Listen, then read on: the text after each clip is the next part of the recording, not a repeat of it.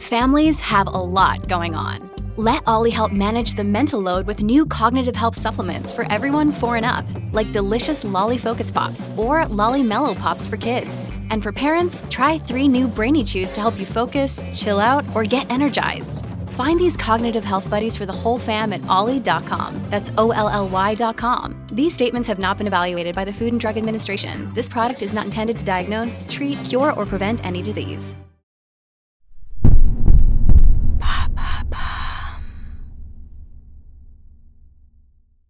L'affaire Consboutboul, mensonge et trahison d'une belle-mère. Épisode 1.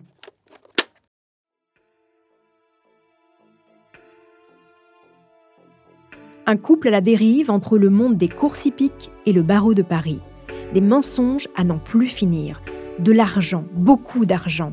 Et un meurtre, celui de Jacques Perrault, l'époux de Dari Boudboul, célèbre femme jockey, star du tiercé dans les années 80. L'affaire que je vais vous raconter est un fait divers qui a marqué les années 80 et 90. Une histoire digne d'un polar avec comme personnage principal une femme mystérieuse et mythomane, Marie-Elisabeth Consboutboul. Accrochez-vous. Vous écoutez Homicide, je suis Caroline Nogueras.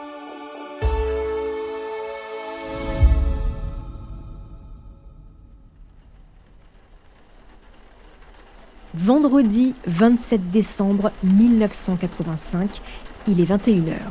Carole Perrault, la sœur de Jacques, a passé les fêtes de Noël dans le midi de la France avec ses quatre enfants. Il pleut des cordes. Elle lit, son petit dernier dort auprès d'elle. Le téléphone sonne. Elle ne le sait pas encore, mais sa vie va basculer. À l'autre bout du fil, c'est Madame Roux, la gardienne du 29 avenue Georges Mandel à Paris. Madame Roux est affolée. Du bruit couvre sa voix saccadée.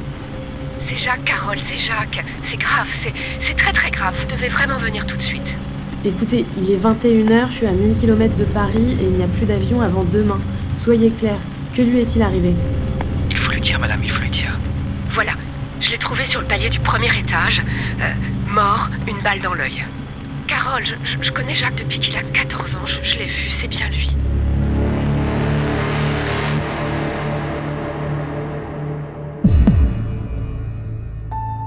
Le corps de Jacques Perrault gît au premier étage de l'immeuble haussmanien, face contre terre. Il tient encore entre ses doigts la cigarette qu'il s'apprêtait à allumer. Il descendait de l'appartement de ses parents où il résidait depuis qu'il était séparé. C'est une voisine qui a entendu du bruit. Après la découverte du corps, elle a appelé les secours. Selon les premières constatations des policiers, la victime a reçu trois balles de 22 longs rifles. Une dans l'œil, une dans la tempe et une en pleine poitrine. Mort sur le coup. Dans la nuit, l'information tourne en boucle sur toutes les radios. Il faut dire que Jacques Perrault n'est pas n'importe qui. Avocat fiscaliste réputé, ami d'enfance de Laurent Fabius, Premier ministre en exercice. Il est aussi le mari de la femme jockey Dari Boudboul. Nous sommes en 1985 et c'est une star des hippodromes. Nous y reviendrons. Au 29 avenue Georges Mandel, la police mène les premières investigations et relève les premiers indices. Pour l'heure, aucune piste n'est privilégiée. Personne n'a rien vu. Jacques Perrault a été exécuté. On lui a laissé aucune chance. Les enquêteurs constatent que l'un des pneus de sa voiture a été crevé et l'antivol de sa moto a été bloqué. Manifestement, les assassins ont tout prévu pour que l'homme n'ait aucune possibilité de s'enfuir s'il avait survécu à ses blessures. Dans le sud, au même moment, Carole Perrault tente d'avertir Dari, sa belle-sœur, de la mort de Jacques. Le couple est séparé depuis plusieurs mois. Le divorce se passe mal. Carole appelle chez elle, rue Édouard Fournier à Paris. La jeune fille au père, qui garde le fils unique du couple, l'informe que Madame dîne dehors. Elle refuse de communiquer les coordonnées et raccroche. Carole Perrault repousse le moment de joindre ses parents. Elle veut les épargner. Elle appelle d'abord l'associé de son frère, qui est aussi son employeur. Elle rappelle chez sa belle-sœur et hurle cette fois-ci Mon frère est mort, assassiné. Je dois joindre Dari. La babysitter finit par lui communiquer le numéro de maître Delphi, chez qui Dari dîne. Et il répond. C'est à quel sujet? C'est personnel, c'est grave. Carole Perrault raconte dans son livre. Il refuse de me la passer. Je deviens folle. Mais pour qui se prend-elle? Elle joue les vedettes. Je réprime ma colère et j'insiste pour lui parler. J'entends. C'est une blague Mais finalement, ta femme arrive en geignant et en répétant. C'est une plaisanterie? À la nouvelle, elle prononce. C'est affreux et me repasse le maître de maison. J'en ai assez de ce cinéma. Ils n'ont qu'à aller sur place, avenue Georges Mandel. Je raccroche. Vers minuit, épuisée, Carole Perrault passe un dernier coup de fil à l'un des proches de son frère, Antoine Desforges. Il est le dernier à avoir eu Jacques au téléphone un peu avant 20h. Avec lui, les dernières minutes de la victime se dessinent. Il est donc 20h quand Jacques Perrault quitte son appartement pour rejoindre Antoine Desforges.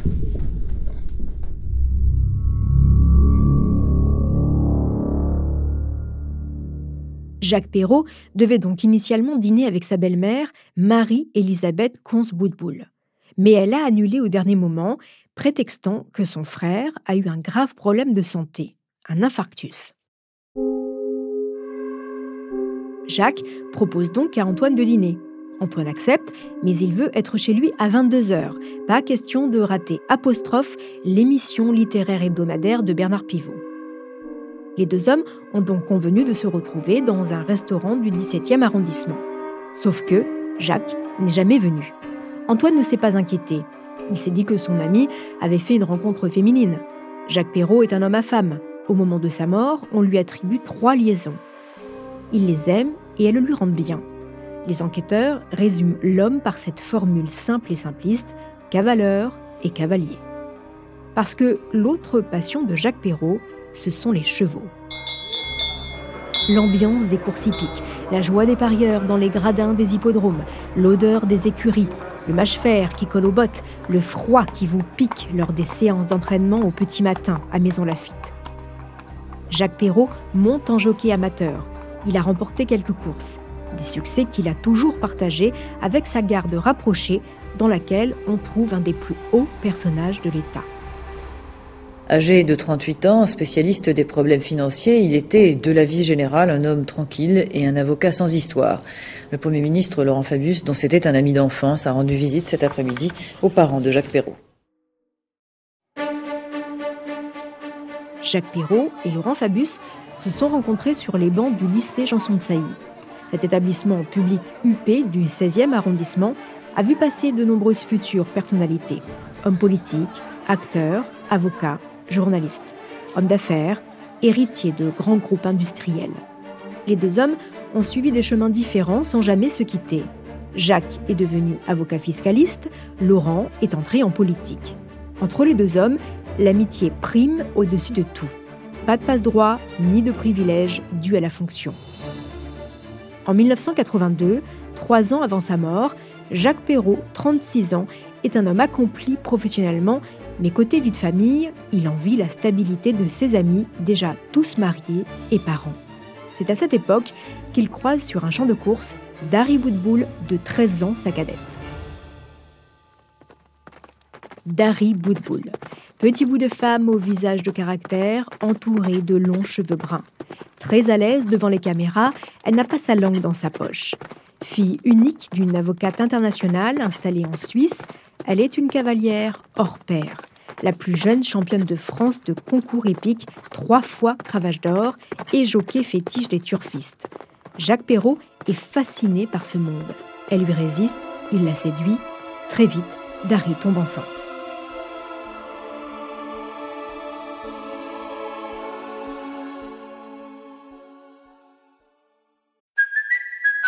Kaylee Cuoco for Priceline. Ready to go to your happy place for a happy price? Well, why didn't you say so? Just download the Priceline app right now and save up to 60% on hotels. So, whether it's Cousin Kevin's Kazoo concert in Kansas City, go Kevin, or Becky's Bachelorette Bash in Bermuda, you never have to miss a trip ever again. So, download the Priceline app today. Your savings are waiting.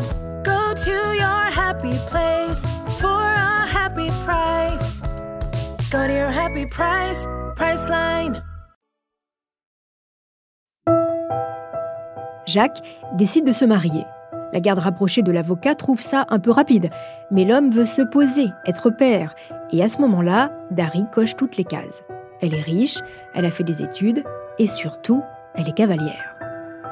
Le mariage, justement, a lieu le 29 avril 1982 au pavillon des oiseaux dans le bois de Boulogne. Laurent Fabius est le témoin du marié. L'ambiance est à la fête. Mais Dari signe la première d'une longue série de crises de jalousie. Elle tente de mettre dehors une jeune femme dont elle avait vu une photographie au domicile de celui qui est à présent son époux. Dès le lendemain, le jeune marié confie à sa sœur Je crois que je viens de faire une connerie.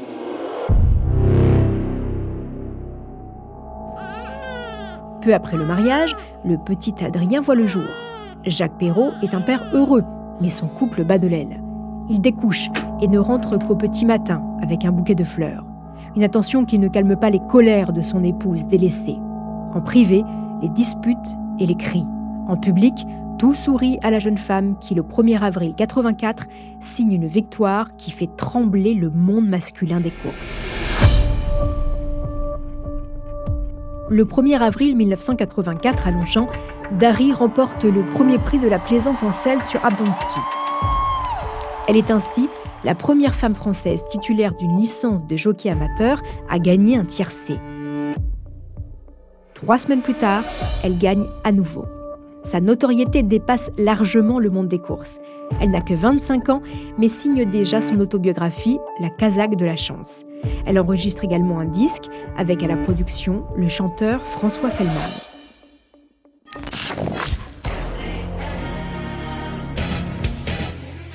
Elle est invitée sur tous les plateaux de télé. C'est une people, comme on dit. Elle devient également une sociétaire des grosses têtes sur RTL.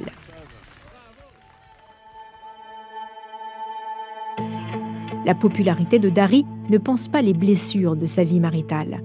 Au désintérêt succède une certaine forme de mépris. Les deux époux se révèlent très différents. Jacques est calme, posé, froid. Sa femme est volcanique, surjoue toutes les émotions. Les crises de jalousie de Dari, les infidélités de Jacques, les portes qui claquent sont le triptyque infernal de leur quotidien. Ils sont de moins en moins reçus par leurs amis qui se lassent des scènes de ménage à la Fédo, très loin des habitudes de la bourgeoisie. Début 1985, Adrien a 3 ans. Jacques demande le divorce. Dari refuse. Pour fuir les scènes, il finit par quitter le domicile conjugal et retourne s'installer chez ses parents au 29 avenue Georges Mandel. Le 28 novembre 1985 se tient une audience de non-conciliation.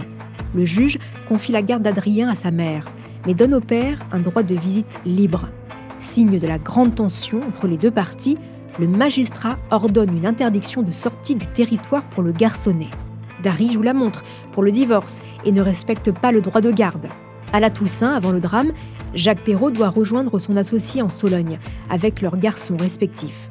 Ils ont le même âge. Il se réjouit d'avance. Jacques Perrault arrive seul et inconsolable. Dari a refusé de lui laisser Adrien, encore une fois.